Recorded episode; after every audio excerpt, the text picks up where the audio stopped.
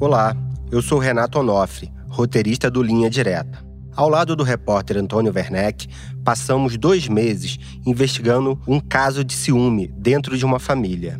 Não é exatamente aquele sentimento clássico em que o companheiro ou a companheira acha que o outro está mantendo uma relação extraconjugal. No caso, o ciúme era da mulher em relação aos filhos do marido, com a primeira esposa dele. O resultado foi o envenenamento de dois irmãos, Fernanda e Bruno Cabral. Os crimes ocorreram entre março e maio do ano passado, em Padre Miguel, zona oeste do Rio de Janeiro. A primeira pessoa com quem a gente entrou em contato para apurar o caso foi Jane Carvalho, mãe das vítimas. O relato inicial foi de uma mãe que se sentia culpado por ter, pelo menos na sua cabeça, levado para casa uma pessoa que viria a fazer mal aos seus filhos. Esse sentimento de culpa também está muito presente na conversa com Maninho, o pai dos jovens, que casou com Cíntia Mariano, acusada pelos dois envenenamentos, e também de Lucas e Carla, os filhos biológicos de Cíntia Mariano. O relato deles, que você vai ouvir nesse episódio, é guiado por esse sentimento, para mim, eles são tão vítimas quanto Fernanda e Bruno. Você está no Linha Direta Podcast.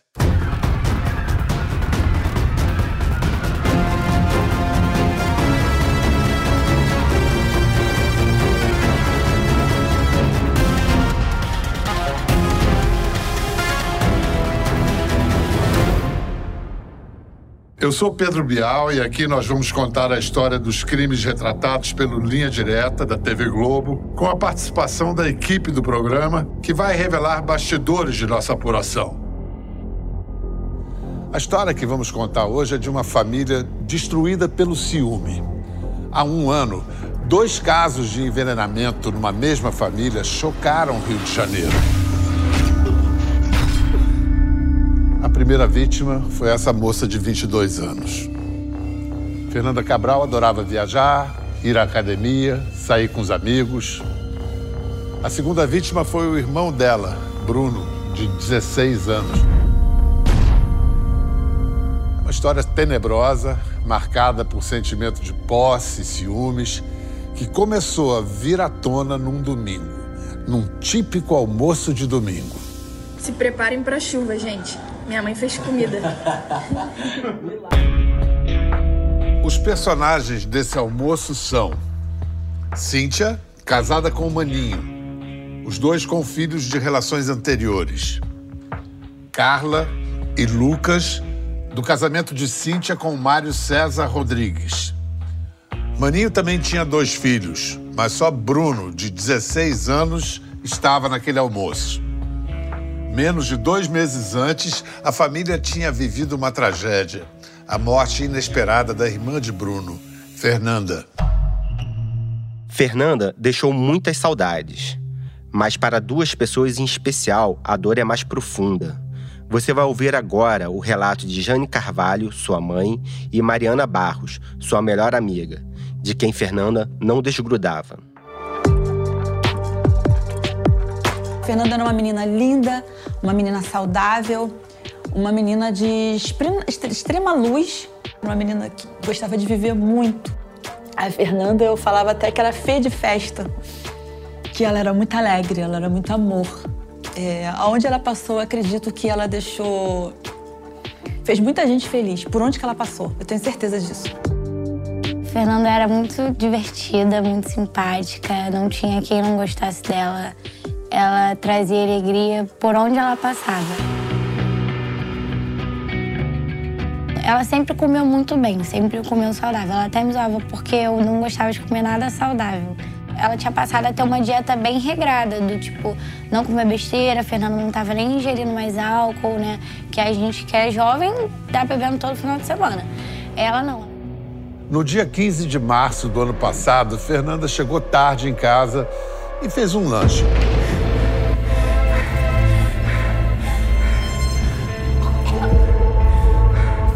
Cara, tô passando muito mal. Não sei o que tá acontecendo, tô muito tonta. A mensagem que você acaba de ouvir é de Fernanda, encaminhada ao namorado assim que começou a passar mal. Ele estava na academia e só ouviu o áudio quando a jovem já estava internada em estado grave. Jane, Maninho e Mariana relatam os momentos seguintes à mensagem. Quem encontrou a Fernanda passando mal no banheiro foi a madrasta. O que, que você tá sentindo? Fernanda já estava com a visão completamente embaçada, sentindo tonta, já estava tendo convulsões, ficando dura. Ela estava bolando língua, né? Começou a ficar dura e pai não tô enxergando nada. Desespero. Até que eles levaram para o hospital. Carla, né, que é, que é a irmã postiça dela, né, é, me ligou para avisar que a Fernanda tinha passado mal e para eu rezar por ela e para avisar os amigos dela, porque ela estava muito preocupada, porque quando a Fernanda entrou, no, deu entrada no hospital, ela já foi internada, já quase foi direto pro CTI. Saiu eu e Bruno daqui correndo para ir pro hospital, chegando lá, Fernanda, eu achei que Fernanda tinha apenas passado mal, mas Fernanda estava internada, entubada e sedada, né, com uma, uma parada cardíaca. Ela nunca foi assim de ter é, uma má saúde, pelo contrário, ela sempre se cuidou e a gente não sabia o porquê. A jovem, que não tinha nenhum histórico de doença e seguia uma dieta rigorosamente saudável, ficou internada por 13 dias, mas não resistiu. Morreu aos 22 anos. Como uma jovem tão saudável pôde morrer assim? Uma dúvida que ficou na cabeça de todos que conviveram com Fernanda parece que é uma realidade assim que a gente não vive, parece que isso não aconteceu. A gente acorda, a gente não consegue imaginar a Fernanda não estar aqui.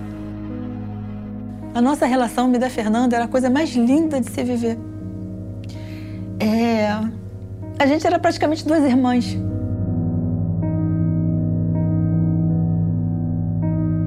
Então eu sinto falta de tudo, de tudo, até dos conselhos dela das minhas conquistas, das minhas vitórias, de ela celebrar junto comigo, é, das nossas danças, como a gente dançava junto. Eu sempre falava para ela, filha, ocorra, aconteça o que acontecer, mas nunca pare de dançar, porque dançar é alegria, é vida. E era assim que a gente era. Em entrevista ao Fantástico, depois da prisão de Cíntia, Maninho falou do comportamento da ex-companheira. Maninho é um dos três personagens centrais desse caso que não quiseram dar entrevistas. Os outros são Lucas e Carla Mariano, filhos biológicos de Cíntia. Conversamos com eles de maneira reservada, em off, como se diz no jargão jornalístico. A dor da morte de Fernanda e do envenenamento de Bruno são cicatrizes ainda muito doloridas. A minha vida daqui para frente, Lina, é meu trabalho com os livros, entendeu? é que em cada feira que eu vou fazer, que eu vou ter. Pelo menos ela vai estar do meu lado, assistindo. Que é... Ela me chamava de homem de ferro, por causa dos horários malucos, por causa do peso. Que eu sempre carreguei muito peso, o livro é pesado, então ela me chamava de homem de ferro no trabalho. E eu vou ser um homem de ferro. É a única coisa que eu posso fazer. Com todo mundo ainda de luto, nem dois meses depois da morte de Fernanda, a família passa por outro drama. E é no almoço daquele dia, 15 de maio de 2022, que as primeiras respostas para a morte repentina de Fernanda começam a aparecer. Novamente, Jane dá a sua versão da história. Quando eu ligo pro Bruno, o Bruno fala: Ah, estou aqui na casa do meu pai, eles vieram me buscar. Eu vou almoçar aqui hoje. Aí eu até questionei, ué, mas você nem me fala nada, hoje é dia de almoçar com ele? Ah, é. A Cintia fez um feijão que eu gosto e vai. Eu vou almoçar, eu vou, eu vou almoçar aqui. Se preparem pra chuva, gente. Minha mãe fez comida. Deixa eu interromper rapidamente esse episódio para explicar esse áudio. Você acabou de ouvir a voz de Carla Mariano, filha biológica de Cíntia. No dia em que Bruno é envenenado, ela grava a mãe sentada à mesa. A gravação é uma das provas usadas pela polícia na investigação. Poucas horas depois, ele manda uma mensagem para Jane. E fala assim: Mãe, você tá em casa? Eu falei assim: Sim. Aí ficou mudo. Daqui a pouco, mãe, você tá em casa? Eu falei assim: Sim, preciso falar com você. Eu falei assim: tá bom, filho, eu estou aqui. Aí aquilo ali, assim, algo já me alertou. Ele não é de falar assim comigo? Preciso falar com você. Pronto, fiquei aguardando ele, assim. Logo, é, foi muito rápido. Ele mandou uma mensagem, perguntou se estava em casa. Dez minutos depois, o pai dele e a madrasta vieram trazer o Bruno. E o Bruno entrou. Aí o Bruno começa a relatar. Mãe, aconteceu algo muito estranho agora na casa do meu pai. Eu falei assim, como assim? Mãe, eu fui almoçar e o feijão tinha algo estranho. Eu falei assim, como assim? Mãe, tinha umas pedrinhas azuis e um gosto muito amargo. Aí fez uma cara assim, um gosto muito amargo. Aí nessa hora, eu falei assim, mas você tá sentindo alguma coisa? Ele falou assim, não. Aí nessa hora eu já olhei ele assim, bem fundo. E já falei assim, Bruno, pelo amor de Deus, Bruno, a Fernanda. Aí beleza, aí eu me ajoelho, faço o Salmo 91. O Salmo 91 dura uns 15 minutos. Aí daqui a pouco começou assim, ele, o Bruno sentia muito sono.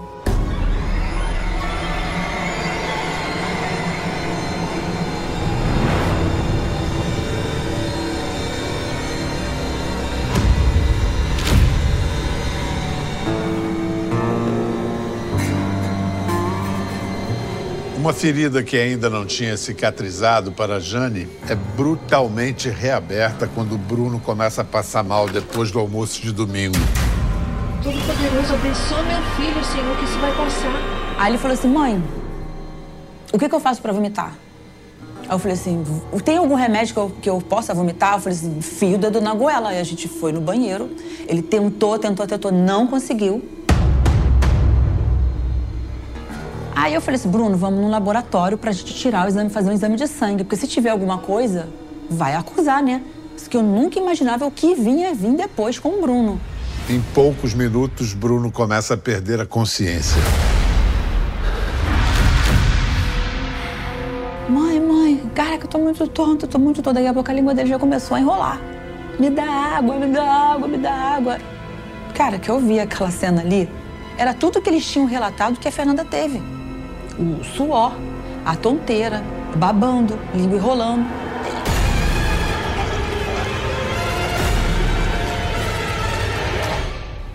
Ali já começou já a juntar os pauzinhos, já, já assim, já um, um quebra-cabeça se encaixando.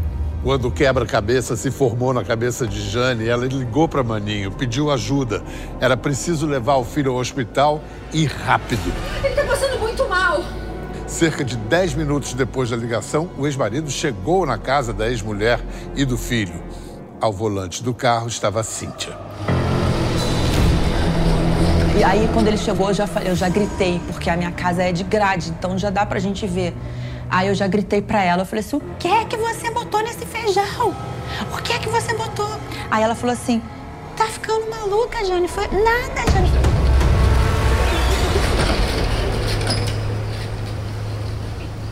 Aí eu já olhei para ele e falei assim: o Bruno tá passando mal igual a Fernanda. Os três levaram Bruno para o hospital Albert Schweitzer, o mesmo onde Fernanda tinha morrido pouco mais de um mês antes. Ao longo dos dez minutos de trajeto, Jane reforça uma certeza: a de que a culpada pela morte de sua filha e pelo envenenamento de seu filho está ao volante. E batia no banco, batia mesmo. Dirige, dirige, porque ela ficava olhando pelo retrovisor. E eu já sabia que era ela, eu já falava pro pai dele assim: foi ela, foi ela. Foi ela. Você tá percebendo que foi? Pra ela não ver, né? Porque o meu medo era ela parar o carro ou ela não ir pro hospital. Então, naquele momento ali, eu tive que ter muito sangue frio de não acusá-la ou de até mesmo de pegá-la pelo pescoço. E ali eu tava descobrindo o diagnóstico da Fernanda. Assim que chegaram ao hospital, Jane avisou a equipe médica que ele poderia ter sido envenenado. Os médicos deram início à lavagem estomacal e logo constataram a presença de uma substância estranha no estômago. Caso envenenamento, entrevista com Bruno. Agora a gente tem a oportunidade de conversar com uma pessoa, um personagem central nessa história trágica, o Bruno Cabral. Bruno você sabe quando identifica as pessoas assim na televisão? Por exemplo, Bruno Cabral, estudante, ou fulano de tal, advogado. Acho que eu botaria assim, Bruno Cabral embaixo, sobrevivente. Você se sente como um sobrevivente? Ah, sim, depois de tudo que eu passei, eu me sinto como sobrevivente, sim. Vamos tentar reconstituir aquele, aquele domingo, aquele final de semana. Quem foi que te convidou para almoçar? É, então, isso aí, no caso, domingo começou no sábado, que foi. Começou o... no sábado? Sim, foi um dia antes que ela me chamou para eu ir domingo lá, depois do simulado da escola, e comer lá na casa do meu pai. Que era uma coisa normal, que eu já fazia também. Então, assim, ela convidar você, eles convidaram você para almoçar, tudo bem, era comum. Mas a, o tratamento naquele dia, assim, te servir antes a mesa, isso era sempre assim ou foi diferente naquele dia? Então, ali sempre foi cada um servir o seu prato, normal. É, só que aí na, naquele dia específico, ela me deu só um prato, literalmente um prato com feijão, apenas isso. A imagem de uma família feliz no almoço começa a mudar quando Carla, a filha de Cíntia, chega à sala para comer.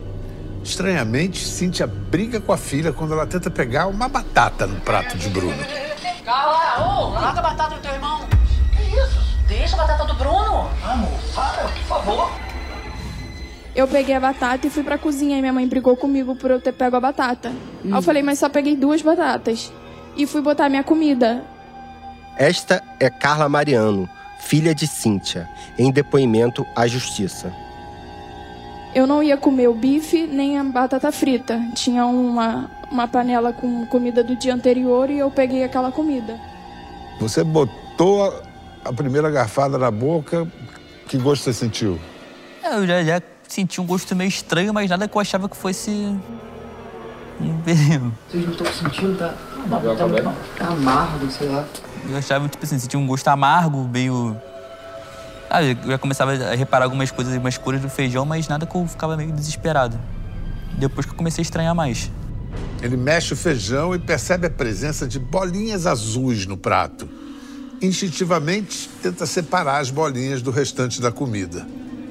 Lucas e Carla, filhos de Cíntia, debocham em tom de brincadeira da atitude do filho de Maninho. Rispidamente, Cíntia levanta e puxa o prato da mão de Bruno. Todos estranham a atitude dela. Novamente, a filha biológica de Cíntia, Carla. E foi quando ela puxou o, o prato dele. Eu até briguei na hora, porque eu achei. É, falei que falta de educação, que ele estava comendo, e ela puxou o prato. Hum. E ali a gente até brincou na hora. E ela tirou um pouco de, do que estava, ele estava comendo, separando a comida. Ela tirou um pouco, botou mais feijão e devolveu o prato. Hum. E ele continuou comendo, meio separando a comida. Só que ali a gente não. Ninguém, ninguém nunca ia imaginar que isso ia acontecer. Hum. Então a gente não desconfiou de nada. Em seu único depoimento à polícia, Cíntia disse que as bolinhas que Bruno separou no prato eram de um tempero pronto, sabor bacon, que ela tinha posto no feijão. Contou também que tirou a comida de Bruno para substituí-la e que ele mesmo disse que não era preciso trocar o prato. Ela raspou a parte que tinha as bolas e botou mais feijão, botou mais feijão no prato. Mas assim, mesmo ela fazendo isso, ainda tinha muito do, do veneno. Aí, querendo ou não, eu comendo, comendo, aí né, essas bolinhas voltaram a aparecer. Eu até pensei, mas lá, por mim, pô, é feio, sabe? Almoço em família, pô, ia ficar reclamando do feijão, que na minha cabeça ela fez com amor, não vou ficar reclamando do feijão. Eu só comi. Até então você não estava então se sentindo tranquilo. mal. Não estava se sentindo mal ainda. Estava tranquilo. Aí você mandou mensagem para sua mãe dizendo? Perguntando se ela estava em casa, que precisava muito conversar com ela. Quando você desconfiou que tinha alguma coisa errada, você lembrou na hora da Fernanda? Não. Mas quando eu comecei a relatar para minha mãe tudo o que aconteceu, ela que falou. Bruna, Fernanda. Aí foi aí que na minha cabeça tudo fez sentido já também. Aí eu. Ela me rezou, depois eu fui pra, fui pra minha cama e falei, vou dormir. Aí foi aí que na, na, minha cabeça eu tinha dormido. Minha mãe falou que passou nem 5, 10 minutos. Eu já, eu já acordei gritando ela que eu acordei muito suado. Aí quando eu fui levantar para ligar o ventilador, eu já não conseguia mais. Eu tava muito tonto, não conseguia, não conseguia mais ligar o ventilador. Aí foi aí que eu gritei ela, pedi ajuda para ela.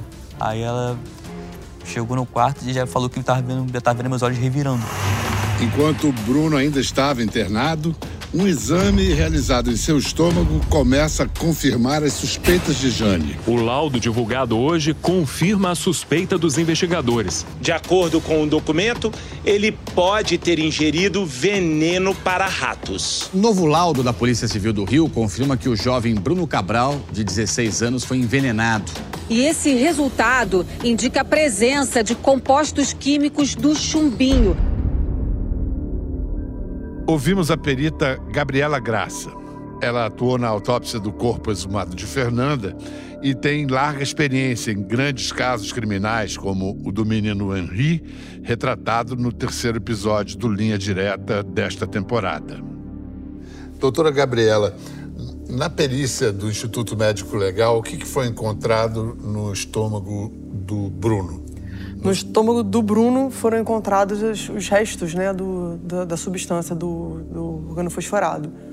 Que é, é, popularmente chamado de... De chumbinho. Né? Tem, tem algumas variações, tem alguns tipos diferentes de, de substâncias organofosforadas, mas no caso dele foi essa. E ele, ele foi, feito, foi submetido a um lavado gástrico, né? Então esse lavado foi encaminhado ao IML para o Laboratório de Toxicologia Forense e lá eles chegaram a identificar a substância. O uso do chumbinho, normalmente, ele é usado para quê? É um raticida, né? Raticida. É um, raticida. É um, é um veneno, né? Veneno, por definição, é uma substância que na mínima dose utilizada, ela faz efeitos apenas deletérios. Não é igual a uma medicação que você usando em, substância, em, em doses pequenas pode ter um bom efeito e se você usar uma dose muito grande pode ter um efeito efeito ruim. Esse aqui, ó, veneno, é comprado dessa forma e o estômago dele tinha esses grânulos, né? É importante dizer que isso não é, a substância não está sendo visível aqui. A gente chama isso de veículo. É como se fossem pedrinhas, né? Que uhum. transportam a substância. Então, com muita frequência, a gente não encontra na pessoa mais o próprio órgão fosforado. A gente encontra as, as pedrinhas que teriam veiculado e ele já teria saído daqui para fazer o efeito dele. Bota, por exemplo, num, num, feijão, a pessoa come esse feijão, em quanto tempo ela tem sintomas? Não, é imediato, é bem rápido. Imediato? É bem rápido, porque ele tem um, ele, ele é, vai para alguns receptores, né? Ele inibe é, inibições de, de, algumas atividades. Então a pessoa tem sintomas muito clássicos de ficar, de ter cialorreia, ou seja, babar, de ter uma sudorese, ficar suando muito, ter diarreia e vômito simultaneamente, é, de ter é, é alterações oculares. Isso é clássico. Você vê que eu não estou falando de um órgão ou de outro órgão. É um quadro generalizado. Generalizado e de órgão-chave. É, alguns pontos chaves devido à enzima que ele é, inibe, né? É, isso acontece, é, tem um estímulo que a gente chama de parasimpático. Então ele vai atuar diminuindo a frequência cardíaca, alterando a frequência respiratória e dando esses outros sintomas. E isso, tudo isso junto só pode ser causado por um inibidor da tal da enzima. E quem, é, quem pode ser o inibidor da tal da enzima? Essa substância. A perícia já tinha provas de que havia veneno no estômago de Bruno, mas faltava confissão. Na delegacia, logo depois da internação de Bruno, todas as peças do quebra-cabeças se encaixaram de vez diante dos policiais. Através das paredes finas, o delegado escutou a confissão de Cíntia ao filho Lucas. O Lucas veio prestar esse depoimento vou conversar com ela e ela vai confessar. Até então, ela não tinha admitido. Eles ficaram conversando numa sala, a Cíntia e o, e o Lucas, e nós é, estávamos numa sala ao lado, eu e alguns policiais da minha equipe, numa sala ao lado. E aí todos nós ouvimos. Você ouviu o relato de Flávio Rodrigues, delegado do caso à época. Agora você vai ouvir o que Lucas Mariano, filho de Cíntia, falou sobre a confissão da mãe à justiça. Comecei a fazer uns questionamentos, para começar a perguntar e perguntei: foi você que fez com o Bruno? Ela falou: foi, foi eu que fiz com o Bruno. E eu com a Fernanda. Aí com a Fernanda ela negou. Aí eu falei, mãe, eu já sei que foi você, mas eu preciso saber de você. Aí comecei a falar, comecei a falar que eu ia ajudar ela, que eu estava com ela, não ia abandonar. Aí falei que ia fazer de tudo, que eu amava, que eu, que eu amava. Aí ela foi e soltou, falou que fez com a Fernanda. Já te falei? E a Fernanda? Tá, eu matei a Fernanda. É isso que você queria ouvir? Matei! Tirou a vida de Fernanda, envenenou. E aí o Lucas pergunta, mas por que, que você também quis fazer isso com o garoto? Aí ela vai e fala, aquele garoto é uma vergonha pro pai. Eu fiz foi um favor pro maninho. Você vai ouvir agora Carlos Augusto Santos, o advogado criminalista contratado por Cíntia Mariano para sua defesa no processo. Eles afirmam isso, mas eu volto a dizer, a Cíntia Mariano, a todo momento, ela nos declinou falando que era inocente. Mas antes de determinar se ela é inocente ou não, nós precisamos estabelecer se a intoxicação exógena que está declarada nos laudos, ela é criminosa ou não, para daí começar a apontar a autoria. Uma vez que ela fala que teve um almoço normal, nada demais, e ela sempre tem esse costume de fazer almoços ao domingo. A Cíntia Mariano, ela não coloca nenhuma substância, muito menos é, inseticida ou muito menos venenosa em relação ao, ao, ao feijão, à comida de domingo. E é esse ponto que é necessário uma grande atenção e isso será demonstrado no julgamento. Quero deixar claro que a Cíntia ainda terá um julgamento. Nós iremos demonstrar em plenário que a intoxicação do, do Bruno não foi criminosa. Com o depoimento de Lucas apontando Cíntia como a responsável pelo envenenamento, o delegado resolve pressionar a suspeita. O tempo passou, os advogados dela chegaram até a delegacia. Então eu vou até essa a sala onde ela, onde ela se encontrava. Ela, ela me serve de Coca-Cola que estava bebendo. Foi até uma cena engraçada que eu falei, pô, eu não vou beber eu não vou beber a Coca-Cola que você está me servindo, que eu não quero ter o mesmo, mesmo destino que, que o Bruno. Aí até ela riu, os policiais riram dessa, dessa, dessa situação. E aí eu me dirigi a ela e falei, olha, tudo bem, você disse que vai falar só em juízo, não tem problema nenhum. Mas conta pra mim aqui informalmente, o que que você botou nesse feijão pra esse garoto que tá lá no CTI quase morrendo? Que, que você fez ali? Então, naquele momento, ela vai e fala: Olha, doutor, quem envenenou o Bruno, a Fernanda, foi o meu filho Lucas, que estava aqui agora falando comigo. Mas foi o Lucas que fez isso. E existe alguma suspeita que o Lucas possa ter feito isso? Nenhuma.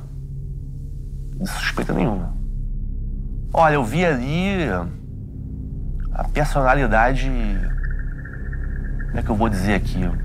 Maquiavélica, vamos dizer assim. Maquiavélica, bem é, dissimulada. Os investigadores não tinham mais dúvidas de que Cíntia Mariano, mulher de Maninho, tinha envenenado Bruno. Além da confissão feita ao filho biológico na delegacia, os laudos das perícias tanto do Instituto Médico Legal quanto da UFRJ, confirmavam a presença do veneno popularmente conhecido como chumbinho no estômago do menino. Apesar de todas as evidências de que Fernanda também tinha sido envenenada, era preciso investigar mais. O problema é que o corpo da menina, enterrado havia dois meses, dificilmente daria essas respostas. A polícia agora aguarda o laudo da exumação de Fernanda Cabral, que deve ficar pronto em até 20 dias. Na hora de fazer uma exumação como a de Fernanda, quase três meses depois do enterro, havia alguma é, não, não probabilidade havia. de encontrar? É, não havia. Ela ficou internada 13 dias, né? É, muito possivelmente, quando ela, ela faleceu depois desses 13 dias, se o corpo dela tivesse ido para o ML, Talvez a gente também não tivesse encontrado nada, mas talvez a gente não encontrasse algum desses grânulos aderidos. A gente fez a perícia indireta no prontuário, né, que é muito mais importante do que o exame toxicológico positivo. É, essa é uma, é uma questão que vale a pena explicar, porque, ah, mas não veio nada no exame toxicológico. Sim, porque já passaram 13 dias de internação e 3 meses da pessoa enterrada antes da gente exumar. Então, são é, é formas né, é, que dificultam o encontro da substância. Porém, o prontuário dela, médico dela é muito claro. Ela internou com uma respiração agônica típica né, de, da intoxicação, com todos os sintomas: celorreia, é, miose, é, a pupila né, alterada, babando muito, sudorese, né, é aquele suor muito grande que provocado por essa substância, vômito, diarreia simultâneos. O quadro dela era, era clássico da intoxicação por organofosforados e carbamatos, né, que são as substâncias que a gente, que a gente conhece que tem esse efeito de, de inibir a tal da enzima que é, dispara essas funções orgânicas sem controle. O que nós temos é, é um laudo indireto por uma perita que teve o contato apenas com cadáver. E ela, na audiência, ela fala muito bem: os médicos fizeram um excelente trabalho. Só que aí vem o, a, grande, a grande questão, né? Essa, essa dicotomia de que se eles fizeram um grande trabalho, todos os médicos, então, obviamente, a Fernanda não foi envenenada. Esse é um ponto crucial do julgamento de Cíntia Mariano, que ainda não tem data para acontecer. O Dr. Carlos Augusto Santos quer tirar do julgamento a morte de Fernanda por falta de provas, segundo ele. Com isso, Cíntia só responderia pela tentativa de homicídio em relação ao envenenamento de Bruno, ao qual também contesta. Depois da prisão de Cíntia Mariano, outras mortes mal explicadas de pessoas ligadas a ela apareceram novamente, pela palavra do filho biológico dela. O senhor relatou lá na delegacia também de que a Cíntia teria é, tentado matar seu meio-irmão Leonardo, dando a ele querosene para beber. Isso, eu fiquei sabendo disso no. Foi eu, só, eu só errei o nome, tá? É, quero, é, foi querosene, não, foi criolina. Meu pai estava em estado de choque. Meu pai não estava não tava acreditando no que estava acontecendo. Aí o meu pai meio aparentava estar tá chorando, olhou para mim e falou. Porque quando eu falei que ia entregar o telefone para a polícia, sabe? meu pai começou a chorar e meu pai falou, cara, aconteceu. Ele falou com, as, com palavras, cara, aconteceu isso na minha frente e eu fiquei cego. Aí eu falei, o que que tá falando, pai? Aí ele foi e contou a história do Léo. O Léo tinha voltado da casa da avó, é, tava deitado na cama, ela voltou com um antibiótico e deu pro, pro Léo deu do lado do meu pai. Meu pai estava aqui, ela deu pro Léo, o Léo bebeu o, o antibiótico. Cerca de 20, 30 minutos depois ele começou a passar mal, meu pai levou ele correndo pro hospital, teve que fazer lavagem. Ele fez lavagem. É difícil imaginar a dor de um filho que tem que denunciar a própria mãe por um crime. A relação de Lucas com Cíntia não era exatamente boa, mas é visível o desconforto dele ao falar dos crimes supostamente cometidos pela mãe. De acordo com o delegado Flávio Rodrigues, outros dois casos de mortes suspeitas no entorno de Cíntia Mariano surgiram depois do envenenamento de Bruno. A do dentista e militar reformado Pedro José Belo Gomes, 64 anos, ex-namorado de Cíntia, e a do representante farmacêutico Francisco das Chagas Fontinelli, de 75 anos, vizinho da suspeita. Essas notícias chegaram através de, de, desses depoimentos dos próprios familiares da Cíntia e, e do Adeilson, que nos contaram que houveram duas mortes em situações muito semelhantes. Apurar uh, os dois casos dos enteados já era, já era muito complexo. É, exumação, o telefone da Cíntia para. Então, naquela ocasião, nós nos concentramos em fazer um, tra um, um trabalho muito minucioso dessas duas desses dois casos dos dois irmãos. Então concluímos o, os dois casos dos irmãos e passamos então a apurar essas outras duas mortes, uma em 2020 e uma em 2018. E, esses inquéritos estão em andamento. O Lucas fala, fala falou muitas coisas, isso será demonstrado, e a posição técnica da defesa, tanto é que essas investigações não foram para frente. Por quê? Essas, essas duas pessoas, é só verificar a certidão de óbito. Uma morreu de AVC e a outra morreu de câncer. E isso não tem relação nenhuma, não tem nexo de causalidade nenhum com envenenamento. Fernanda Cabral passou mal e morreu. Dois meses depois da internação da irmã, Bruno também passou mal, foi socorrido a tempo e sobreviveu. Mas por que Cíntia teria interesse na morte dos filhos do marido? Os caminhos de Cíntia e Maninho se cruzaram quando Bruno era criança. Maninho ainda era casado com Jane, mãe de Bruno e Fernanda. Cíntia Mariano entrou na vida da família como motorista de transporte escolar, contratada para levar e buscar o menino na escola. Novamente, Jane dá a sua versão da história. Eu a contratei para fazer condução escolar. Eu queria uma outra pessoa, a pessoa tava, a van estava cheia, indicou ela.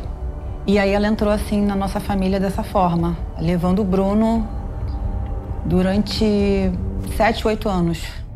Durante alguns anos, a relação foi profissional. Jane cuidava de preparar o menino para ir à escola e Maninho ficava responsável pelos pagamentos. Com o tempo, Cíntia passou a interagir mais diretamente com Maninho, mandando fotos que tirava do menino. Quando o casamento de Jane e Maninho entrou em crise, Cíntia Mariano se aproximou dele ainda mais. Ela sempre deu uma, uma cercada nele, que era a fama dela também de cercar os pais do, dos alunos do colégio. Foram 16 anos de casado, 16, 17 anos de casado. Não foi ela que foi o rompimento da nossa separação, o motivo da nossa separação, não foi ela. É, eles vieram se envolver anos depois. Maninho estava separado de Jane havia mais de três anos quando começou a se envolver com Cíntia publicamente. Eles foram morar juntos numa casa alugada em Padre Miguel, na zona oeste do Rio. Ela continuava a levar o menino para a escola. Todos os dias ela ia até Bangu, onde Jane morava com o menino, e levava a criança até o bairro vizinho de Realengo, onde o Bruno estudava. Foi nessa época que as primeiras cenas de ciúmes começaram a aparecer. Quando ela começou a se envolver com ele, os primeiros sinais dela foi coisas tipo apagar mensagem. Até mesmo pro Bruno, é.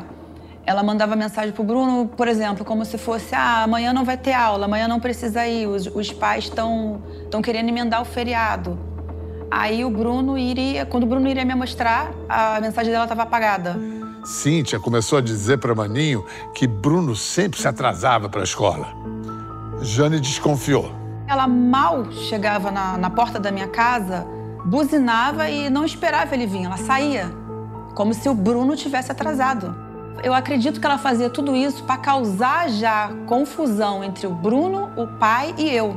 Né? Porque eu, como a mãe do Bruno aqui na casa, era como se fosse uma irresponsabilidade minha não estar tá com o Bruno é, correto já no horário que ela passava. Até chegar um dia, eu fiquei aguardando atrás da porta para ver se realmente ela ia fazer isso e ela fez. Ela chegou, ela buzinou, mal parou com a van e foi embora.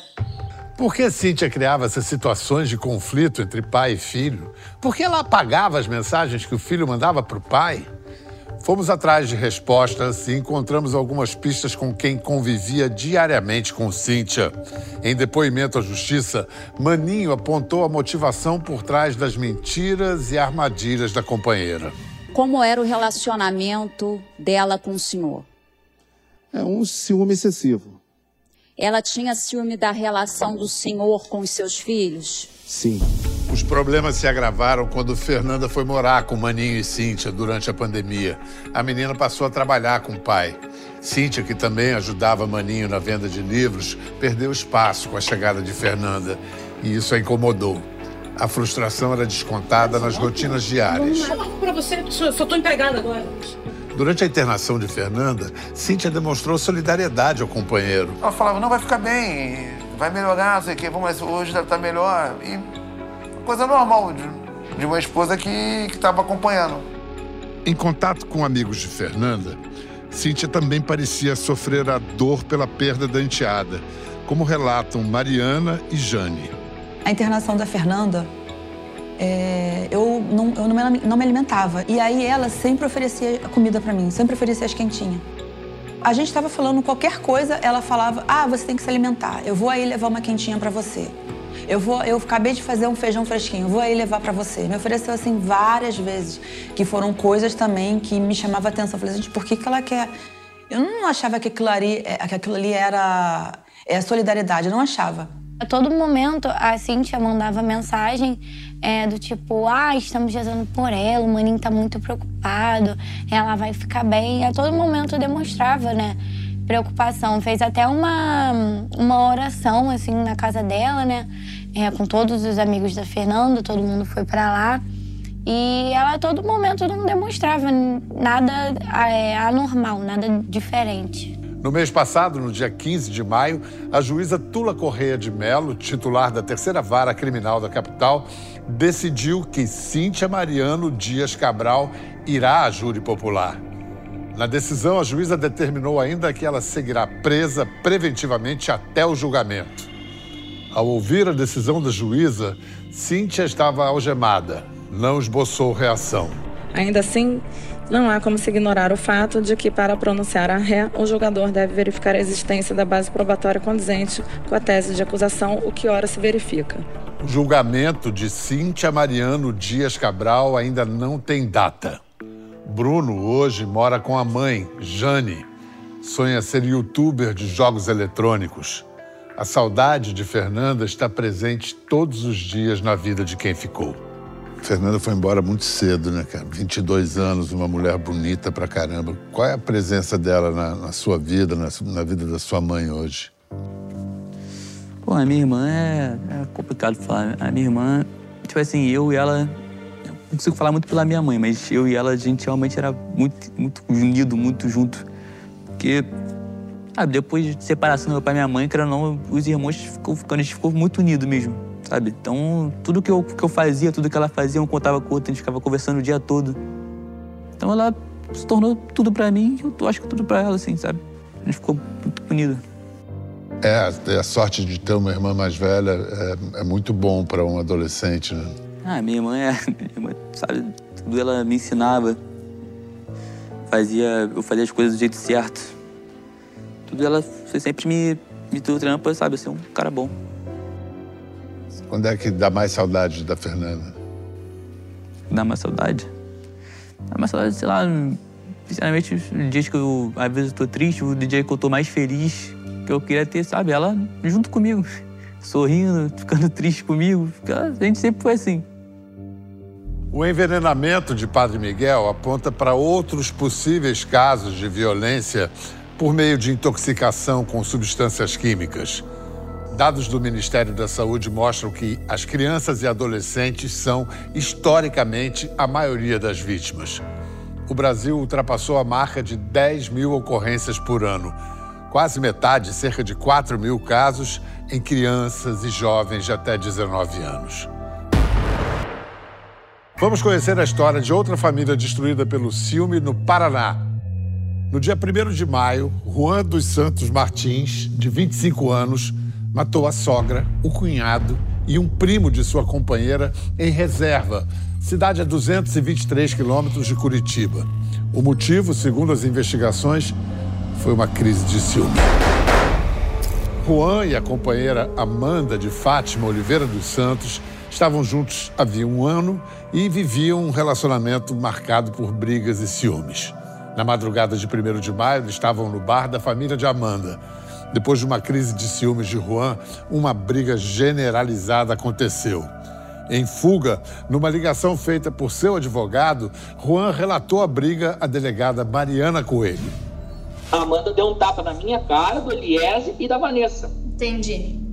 E daí a Amanda pegou e saiu para fora, pegou a menininha, a Julinha, Pegou a Julinha e pôs no colo da, da caminhonete minha. E eu levantei. Eu levantei e falei pra na casa nós se acertamos. Falei pra mas não falei, não bater nem nada com a minha esposa, porque ela é louca de arrojada, né?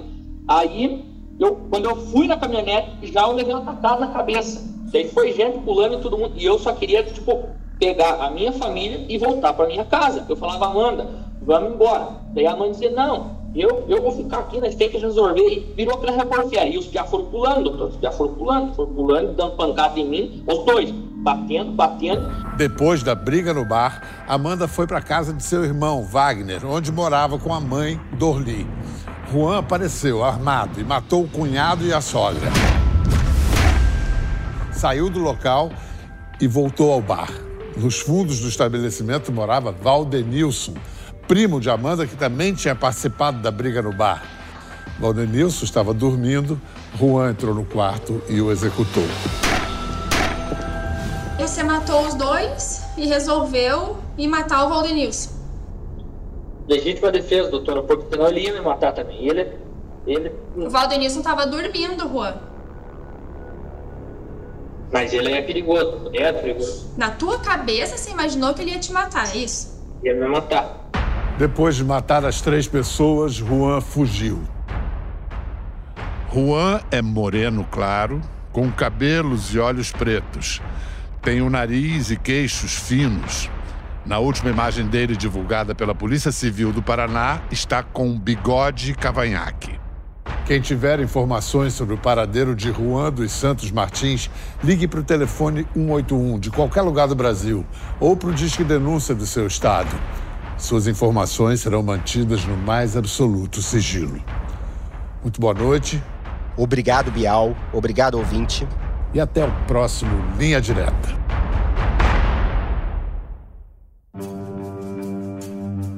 Linha Direta Podcast é uma produção TV Globo e Globoplay.